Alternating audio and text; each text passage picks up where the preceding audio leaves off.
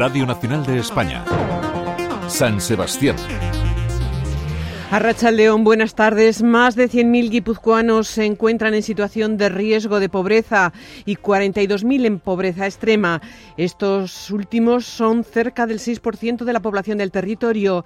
Tienen que vivir con menos de 666 euros al mes y su número ha crecido medio punto desde el último estudio. Es una de las conclusiones de la cuarta encuesta de pobreza y exclusión social realizada por la Diputación Foral. Los más necesitados tienen cara de joven, mujer y migrante. Maite Peña, diputada de Políticas Sociales. Los datos también nos demuestran que la recuperación económica no está llegando a los sectores con mayores dificultades y se observa también un riesgo de cronificación en esas situaciones de, de exclusión. Se puede decir, de alguna manera, que esta mejoría general no llega a las personas en situación de pobreza severa. Y en el día después de la borrasca Mónica es hora de hacer balance y de tareas de limpieza. Las localidades de Azpeitia, Andoa y Nolasarte han sido las que se han llevado la peor parte y las cuencas de los ríos como el Urola o el Oria se desbordaron anegando bajos, garajes y locales comerciales.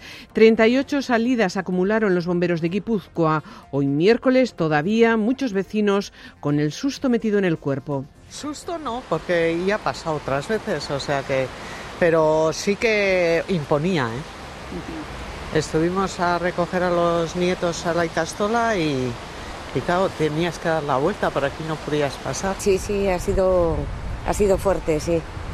Pero bueno, a ver si poquito a poco ya vuelve toda la normalidad. Bueno, un poco, un, un pequeño susto para los que viven aquí, claro está. Yo viví aquí muchos años, una casa que había aquí, y bueno, continuamente. Sí que ayer nos, nos, nos asustó un poco mirar la subida, la creciente subida del río.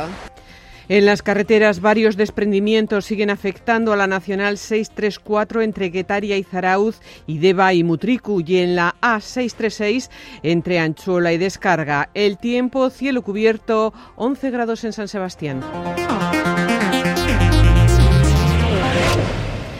La ejecutiva Gran Ciudad del Partido Socialista en la capital ha elegido por unanimidad a la concejal de Proyectos Urbanos, Anio Arvide, como nueva portavoz del Grupo Municipal Socialista en el Ayuntamiento Donostiarra. Juancho Marrero entrará como nuevo edil en la corporación. El reparto de funciones lo decidirán en los próximos días.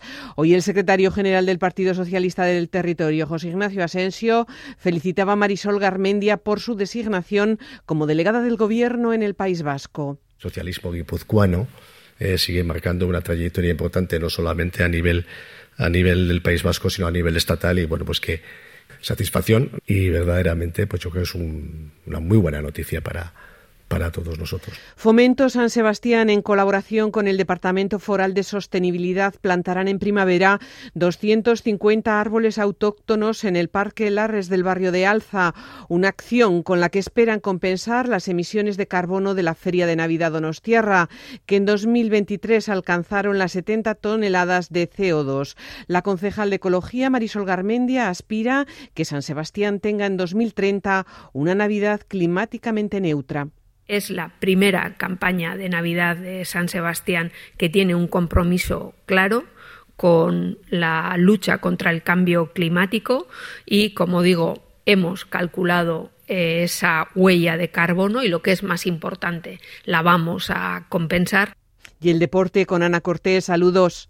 Hola, un saludo, muy buenas tardes. La Real Sociedad no estará en la deseada final de Sevilla de Copa, ni tendremos final vasca, porque ayer los blanqueazules cayeron por sorpresa en semifinales frente al Mallorca en la tanda de penaltis. Así que en Donosti esta mañana no solo había decepción en los futbolistas, en el entrenador, sino también en los aficionados, que nos decían esto, hablaban de decepción sobre esa derrota de la Real. Ahora da pena, porque teníamos todos ganas de llegar otra vez a la final y más si Messi fuera con el Atleti, claro, y volverse a ganar. Pero bueno, no sé lo que va a pasar. Y el martes que viene tenemos otro partido importante y yo creo que va a ser complicado porque la moral está muy baja ahora. Y es que en una semana ha sido todo. Hemos perdido los puestos de, de Europa, hemos perdido la posibilidad de ir a la final.